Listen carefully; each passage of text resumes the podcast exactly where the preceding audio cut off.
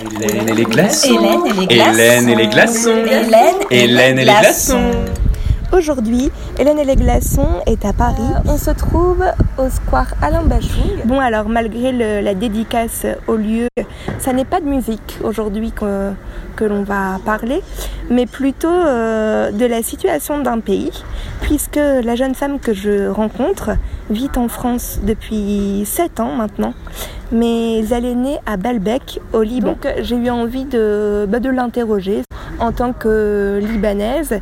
Euh, bien sûr, euh, on ne sera pas exhaustif, hein, c'est une, voilà, une perception un peu générale. Euh, Est-ce que tu, tu peux nous dire un peu euh, ce qu'est la situation euh, Si tu devais faire un petit état des lieux de ce qui se passe en ce moment au Liban, qu'est-ce que hum, tu en dirais?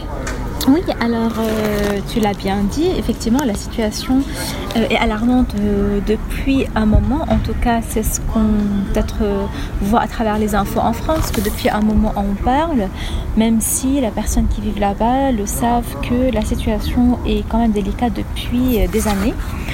Euh, alors, euh, on dirait en fait qu'il y avait euh, une situation dégradante et, qui s'accumulait pendant plusieurs années et qu'il y avait une explosion qui a eu lieu il y a quelques mois, là depuis octobre dernier. Si je puis dire, que cette explosion s'est manifestée par plusieurs aspects. D'abord, la livre libanaise a perdu 80 pour- 85% de sa valeur. Il y a une inflation qui est énorme, il y a eu une hausse de prix. Beaucoup de personnes ont perdu leur emploi. Beaucoup de personnes travaillent à temps partiel avec un salaire euh, à moitié. Euh, malheureusement, on voit que cette crise a des répercussions sociales euh, assez graves parce que le taux de criminalité a augmenté, le taux de suicide aussi a augmenté. Euh, donc euh, c'est pour ça que euh, c'est pour ça que cette situation est d'autant plus critique en ce moment. Mais comme, comme j'ai dit tout à l'heure, si on remonte un peu dans le temps, on verra que certains signes certains indices étaient quand même assez alarmants depuis vraiment plusieurs années. D'accord. Donc là, tu parles euh, de la situation plutôt sociale, euh, avec une dégradation pour euh, les Libanais en tant que tels. Et comment ça se, toi qui as de la famille là-bas, comment ça se manifeste en termes de vie de vie quotidienne, pour les, par exemple pour les ressources de première nécessité. co- comment se passe la vie? Enfin, quel est en tout cas ton retour? Alors, par rapport à la vie quotidienne, donc euh, ceux qui se sont vraiment à premiers abords, c'est vraiment l'augmentation de prix. Les prix sont, multipliés x 3, x 4. Euh, alors, il faut savoir que le Liban est un pays euh, qui importe 80% des produits que les Libanais consomment. Et lorsqu'on importe ces produits-là, on paie avec le dollar américain. Euh, sauf que depuis quelques temps, au moment où avant le livre euh, 1 dollar voulait... c'était l'équivalent de 1500 livres libanaises. Là, 1 dollar euh, euh, est monté jusqu'à 10 000 livres libanaises. Donc vraiment, on paye très très cher les produits importés. Et c'est pour ça que tous les produits, en fait, euh, ont, vraiment augmenté de prix, même les produits fabriqués au Liban, donc les produits locaux, parce que les matières premières, elles, elles sont importées. Donc ça, c'est quelque chose qu'on voit et qui, vraiment alerte et inquiète les personnes au Liban. Euh, après, il y a aussi un autre problème, euh, c'est que depuis quelques mois, les Libanais se sont rendus compte que tout le, tous leurs épargnes dans les banques est parti, c'est s'est évaporé. C'est-à-dire que les personnes qui ont, euh, euh, euh, qui ont un certain âge, qui sont près de la retraite, qui ont des, économies qui s'élèvent peut-être à 50 000 ou 60 000 euros, ils se sont vraiment levés du jour au lendemain avec tout cet argent-là qui n'existe plus.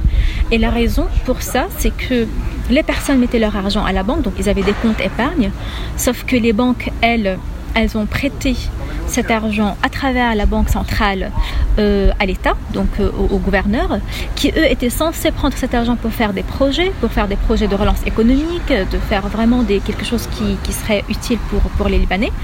Sauf que malheureusement, les, euh, politiciens, donc les, gouverneurs et, et, les, et les ministres qui sont responsables donc euh, de enfin surtout les, les, enfin, les, ministres en fait qui, qui, eux sont, doivent exécuter ces projets. Ce qu'ils ont fait c'est que ben, en fait c'est cet argent là ils ils l'ont volé ou ils l'ont gaspillé Et donc, euh, l'État n'a pas pu rendre l'argent qu'a emprunté à la banque. Et donc, la banque n'a plus maintenant l'argent qui, à la base, c'était ceux des Libanais. Mhm. Et donc là, on voit que les Libanais ont vraiment perdu leur épargne. Oui, parce que tu disais que euh, donc la répercussion, elle était sur le peuple et que euh, notamment dans notre précédente conversation, tu disais aussi que la classe moyenne, du coup, était devenue plutôt une classe précaire. Mhm. Quant à ceux qui étaient déjà dans une situation très très laborieuse, alors là, ça c'est encore plus encore plus aggravé et que finalement ceux qui avaient réussi à tirer en quelque sorte, bon, à s'en tirer, c'était plutôt euh, les, ceux qui étaient prévenus, les politiques, parce que eux, ils avaient pris euh, finalement des précautions.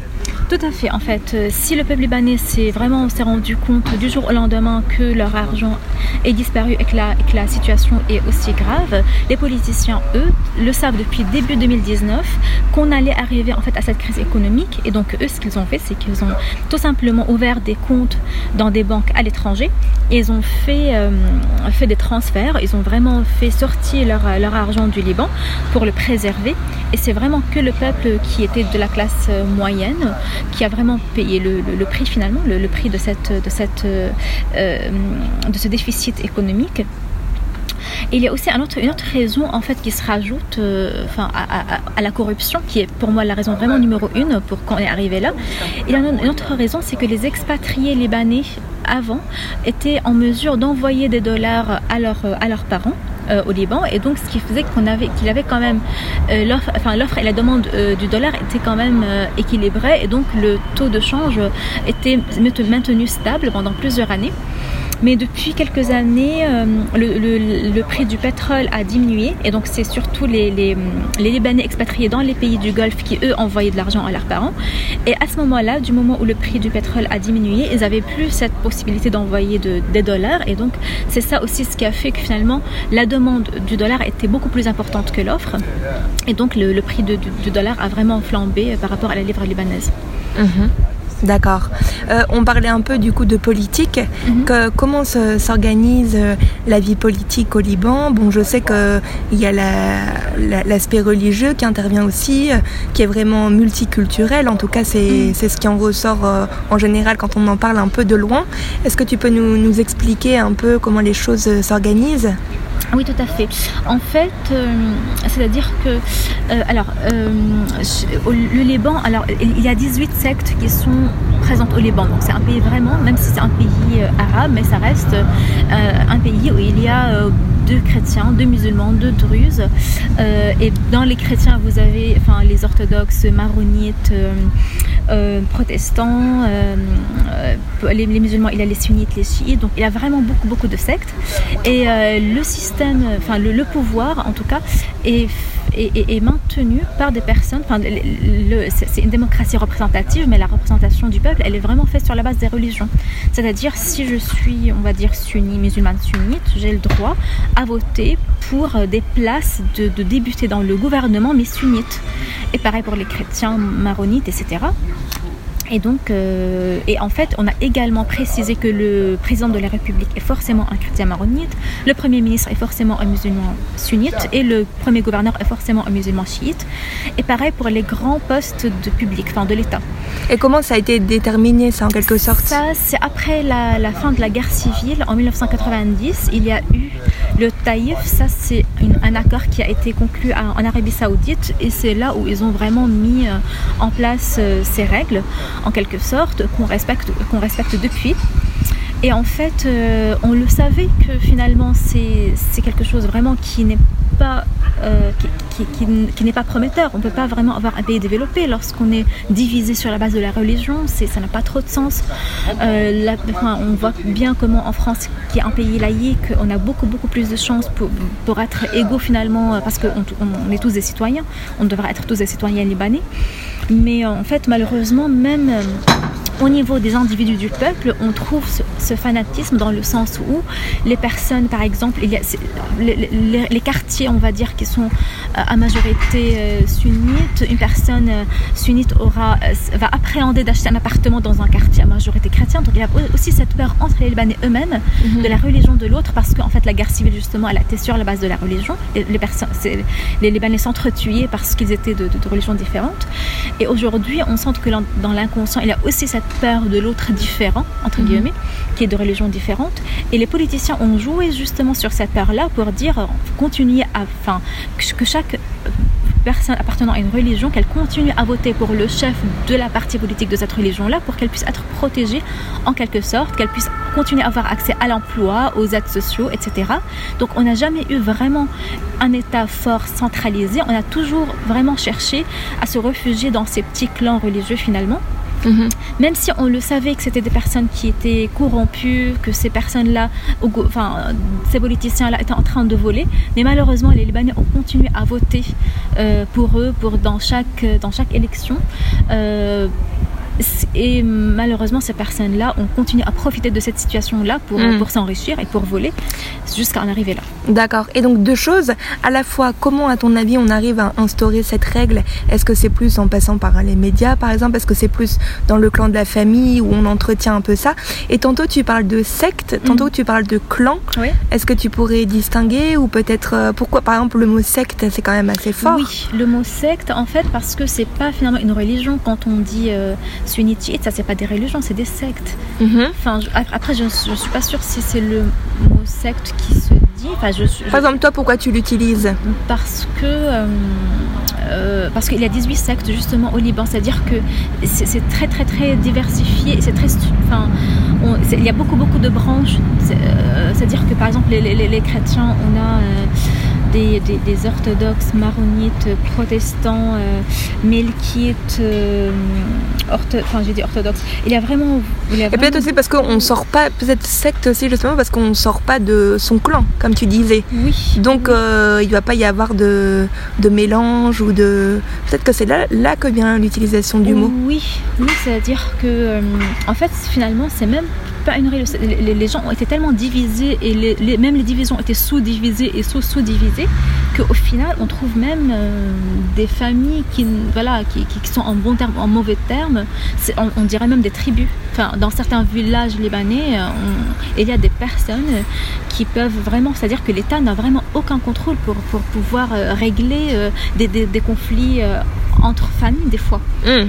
Et donc, euh, les, gens peuvent avoir des, armes, enfin posséder des armes vraiment d'une façon pas très réglementée. Euh, la corruption, elle est partout, partout, y compris dans, dans, dans, ces choses-là.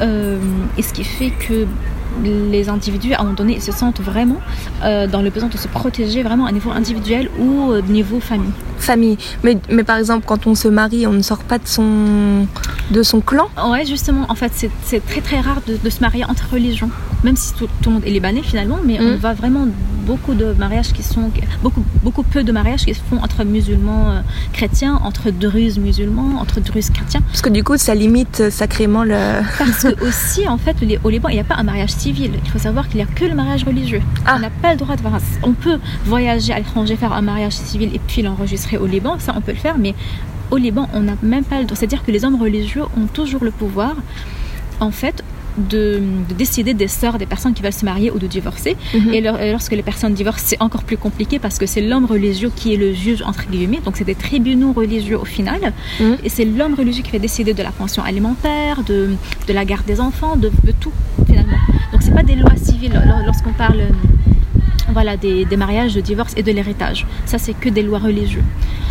Euh, ça, c'est, je pense que les hommes, enfin les hommes religieux, oui, que ce soit musulmans, chrétiens ou druzes, ça, leur arrange parce qu'au final, ils, gagnent de l'argent à travers ça. Mhm. Euh, donc il y a aussi cette relation entre les politiciens et les hommes religieux. Enfin, c'est tout un, enfin, c'est tout un système ficelé autour, euh, autour, voilà, de, ces, de ces traditions qui malheureusement n'ont pas pu évoluer depuis, mhm. depuis quelques années. Mhm. le, le, voilà on voit qu'il n'y a pas vraiment de, de, loi moderne qui tienne en compte des besoins des jeunes. Mm. Euh, parce que ces besoins existent. Euh, la preuve, les, beaucoup de Libanais qui n'adhèrent pas à ce système voyagent à l'étranger pour, pour avoir un mariage civil, mais les personnes qui n'ont pas les moyens pour partir à l'étranger, ils sont vraiment condamnées à ces, à ces lois religieuses, on va dire. Oui, parce que justement, j'allais parler des nouvelles générations. On se doute que ça doit être quand même compliqué d'être un jeune de 18 ans aujourd'hui. Ouais. Alors justement, cette nouvelle génération, elle est beaucoup... Elle est, enfin, parce qu'il faut savoir que les, les personnes qui sont dans le gouvernement, les politiciens, ce sont les mêmes personnes qui ont conduit la guerre civile. Donc en gros, ces personnes-là qui sont des criminels parce qu'ils ont tué d'autres personnes libanais, au lieu qu'ils soient condamnés, mis en prison ou autre, maintenant ils sont des, euh, chefs, on va dire des politiciens, des, des personnes euh, voilà, qui détiennent le pouvoir. Et en fait, euh, parce qu'ils ont toujours le même discours que on va protéger ce petit groupe, etc. Mhm. Aujourd'hui, les jeunes on sont beaucoup plus détachés de la guerre civile et du, et du, du, du discours de ces personnes-là, d'autant plus qu'ils ont vu les conséquences en fait drastiques sur le pays. Et donc c'est pour ça aussi que depuis octobre 2019, il y a eu euh, des, une révolution euh, vraiment parmi, euh, surtout parmi les jeunes. Et ce qui a déclenché cette, cette révolution, c'est des taxes supplémentaires sur l'application WhatsApp, sur les, sur, les, ouais, ouais, sur, euh, sur les appels WhatsApp qui normalement étaient censés être gratuits. Mm -hmm. Donc ils voulaient mettre des taxes. Et du moment où on touche à la technologie, à ce qui vraiment concerne les jeunes, là ça n'allait pas du tout. Donc là il y a vraiment une, une révolution qui s'est explosée et d'ailleurs qui est toujours, jusque-là, elle peut s'affaiblir ou se renforcer, mais il y a toujours des manifestations qui se font partout dans le, dans le pays. Euh, vraiment contre la corruption, contre euh, les classes politiques euh, religieuses, contre la situation économique drastique, contre contre le taux de change de la lire libanaise qui, qui coûte vraiment très cher Qui est phénoménal. Ouais. Est-ce que, est est que ça se manifeste par des manifestations dehors ou par des... Oui. Oui. Il y a même des, il a eu même des formes de violence, c'est-à-dire que tellement les gens ont eu de la, de la rage contre les banques qui ont finalement volé leur argent entre guillemets, même si c'est les politiciens derrière qui ont volé l'argent, mais on a, on, les, les, les, jeunes ont parti vers casser les banques, c'est-à-dire les, les mmh. branches, les, les, les machines, euh, les distributeurs d'argent. Donc on voit vraiment une grande rage. Chez, Donc il y a quand même pas mal de violence. Et en mmh. termes de peut-être euh, au niveau culturel, est-ce que tu connais peut-être des auteurs qui s'engagent ou est-ce qu'il y a des engagements euh, qui sont oui. un peu pris? Alors effectivement, donc aujourd'hui il y a hum, un mouvement politique qui s'appelle Citoyennes et, et, Citoyens dans un État, qui est dirigé par euh, le docteur Charbel Nas.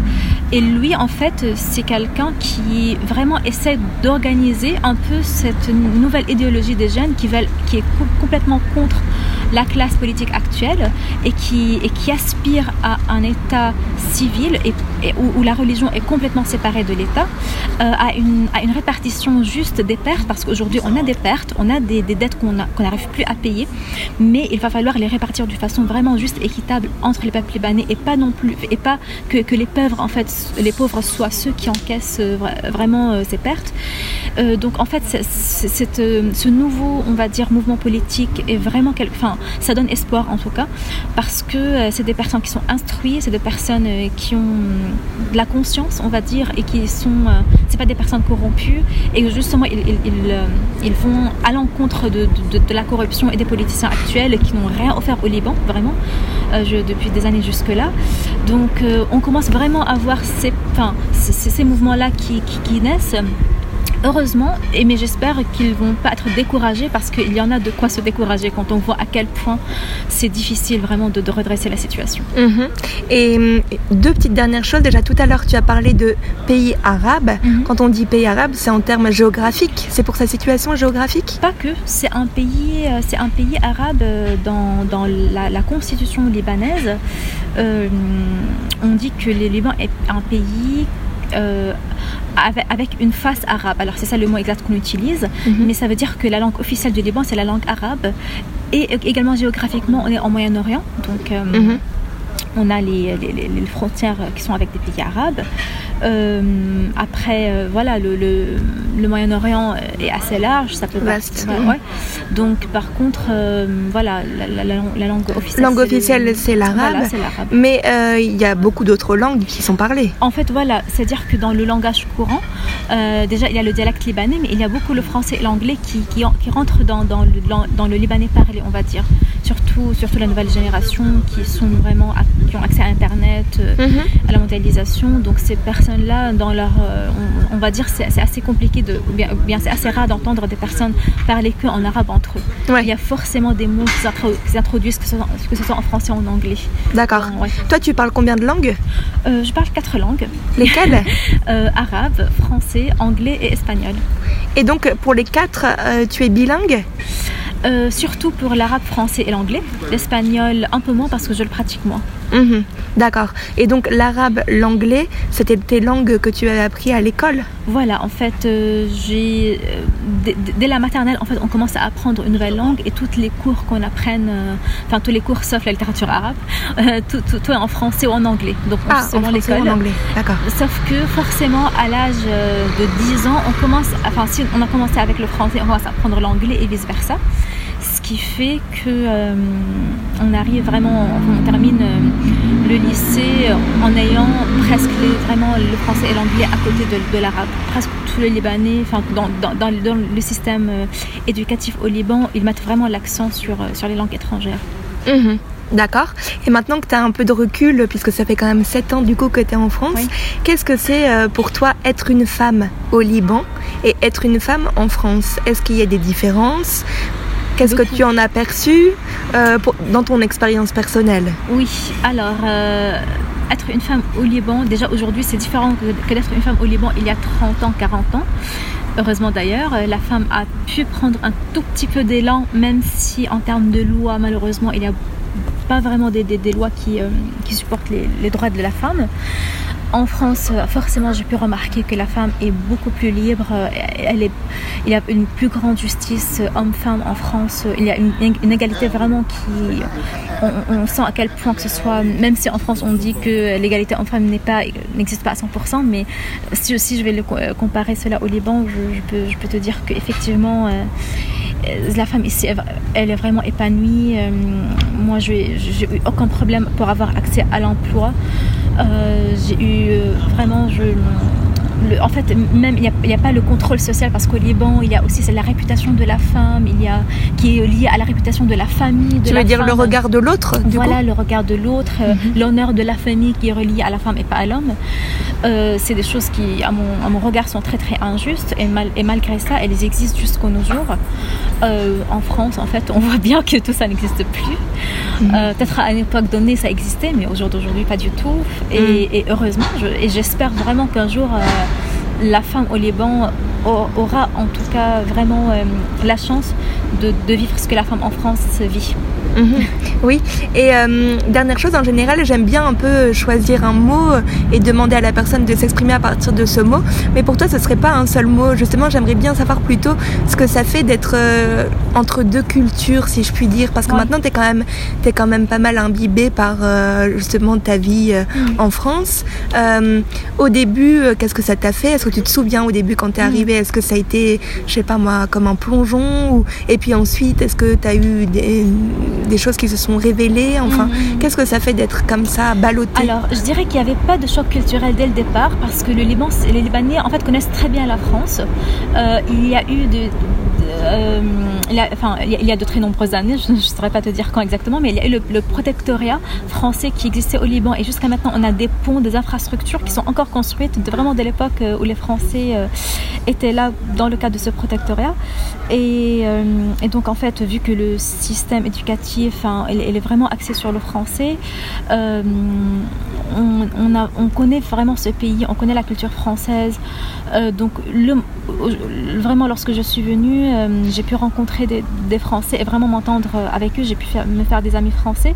Ça, n'a posé aucun problème. Au contraire, j'ai beaucoup apprécié euh, tout ce que j'ai pu vivre ici le fait que je sois entre deux cultures, effectivement, j'ai pu absorber ici beaucoup de mon environnement. J'ai changé en quelque sorte en, termes de... Je suis devenue quand même... Euh, j'ai plus de courage pour aller de l'avant. Je, je, peux changer de ville. Trop, si je trouve un emploi dans une autre ville, je pars euh, vers de nouvelles aventures. en termes de personnalité, je suis hmm. vraiment plus axée euh, à découvrir de, voilà, de, de, nouvelles choses. Même Alors qu'avant, on était peut-être plus inquiète justement par rapport au à la peur de l'autre qui est un peu cultivée, d'après ce que tu disais? En fait, oui. En fait, la, la peur de l'autre, elle est plus en termes hum, de religion au Liban. Mm. Mais on n'a pas vraiment la peur de quelqu'un qui est dans notre pays. Enfin, qui, Mm. qui- qui est quelqu'un. Au, au contraire, en fait, on, on sait. Enfin, il y- a une image des, des Européens comme quoi c'est des personnes qui sont très honnêtes, que c'est, des personnes qui sont correctes, qu'ils veulent, qu'ils, disent des choses vraiment en face. On a vraiment cette image-là. Mm. Euh, et donc du coup là par contre il n'y avait vraiment pas du tout eu vraiment de, de- de la peur. Mhm. Après c'est sûr que je, je garde une- un côté un petit peu je dirais réservé euh, de ma culture libanaise. Euh, je, voilà même si je suis très très ouverte d'esprit mais euh, en quelque sorte, et, et- et même si aussi je, suis- je, je pars vers de, de nouvelles aventures, mais je suis un petit peu peut-être réticente de ne pas, pas trop aller vers des choses extrêmes par exemple. Mhm. Donc, par exemple, je ne sais pas. euh, euh, euh, alors, alors je, je- je- je le précise, j'ai aucun jugement pour les personnes qui, qui font des choses voilà, extrêmes ou, Mais qu'est-ce que tu entends par extrême? Par exemple. Parce que ça peut être par caractère aussi, qu'on peut être oui. un peu, tu vois, c'est pas forcément en fonction de, du lieu où on vient. Euh, oui, c'est-à-dire que, euh, par exemple, au Liban, on a eu cette culture de respecter, par exemple, les, les- les petites sœurs ou, enfin, n'importe quelle personne qui a une connotation religieuse, même si cette personne, de la part de son comportement, est en train de faire des choses inacceptables, mais du moment où c'est quelqu'un, une personne religieuse, on la respecte quand même. Ici, en France, j'ai l'impression que c'est pas le cas. On respecte la Mhm. personne vraiment en tant qu'individu. Mais par exemple, quand je suis venue, il y avait des personnes euh, religieuses que j'ai rencontrées qui faisaient des choses, enfin, que j'ai re- regardé des choses qui m'ont pas très plu, que je trouvais pas très correctes, mais je continuais à respecter la personne comme si elle n'avait rien fait de, de Ah. la part de voilà. de Donc ça, c'est un peu en quelque sorte l'héritage voilà, je pense euh, que culturel. oui, je pense que j'ai gardé un petit peu de l'héritage culturel. Hum, ouais, il y a des choses, euh, on ne peut pas forcément en détacher complètement. Euh, mais après, je pense que l'idée aussi, c'est que je puisse fa- faire, faire un, un équilibre, on va dire, entre, entre les deux, en gardant mon identité et en prenant toutes les choses positives que je peux prendre euh, du pays où je suis. Mhm, bien sûr. Et euh, tu vas y retourner au Liban certainement prochainement. Est-ce que quand tu y retournes, justement, euh, tu te dis que tu aimerais bien y rester ou au contraire, est-ce que tu te vois plutôt vivre en France ou ailleurs? Alors, en- en- dans cette situation actuelle, en cette situation, je me vois pas vraiment voyager et rester, enfin partir au Liban définitivement, trouver un emploi et, et m'installer là-bas. Euh, je préfère euh, rester en France parce que clairement, je me sens beaucoup plus en sécurité, que ce soit vraiment de, de- de tous les côtés. Vraiment, je, je me sens beaucoup en sécurité alors que là-bas, il n'y a aucune sécurité. Mhm. Euh, donc, euh, même mes parents me conseillent de rester ici, même mes amis libanais que- qui sont ici, même ceux qui envisagent euh, rentrer au Liban parce que, par exemple, j'ai une amie qui a son fiancé qui est militaire libanais, donc c'est un militaire libanais ne peut pas trouver un emploi en France, Mhm. forcément, c'est pas comme un, un informaticien ou voilà quelqu'un d'autre. Mhm. Et malgré ça, elle ne, elle ne, elle ne compte, enfin, elle, ne pense pas rentrer au Liban. Elle, n'en- elle ne- n'envisage pas rentrer malgré ça, alors qu'elle elle construit sa vie avec cette personne. Et donc vraiment, tous mes amis libanais euh, pensent rester parce qu'ils, parce qu'ils sont d'accord que c'est vraiment, ce serait, ce serait vraiment, je veux dire, euh, pas raisonnable de rentrer en cette situation là où vraiment, avec cette grande crise économique, euh, sociale, humanitaire, hum, qui, où, les gens ne sont même pas sûrs que de, de pouvoir avoir un compte en banque et avoir un argent et puis le retrouver au final. Donc, ce qui est la moindre des choses. Euh, donc voilà, je, je pense que, en tout cas pour le moyen terme, je reste en France. Très bien. Merci beaucoup. Merci à toi, Hélène.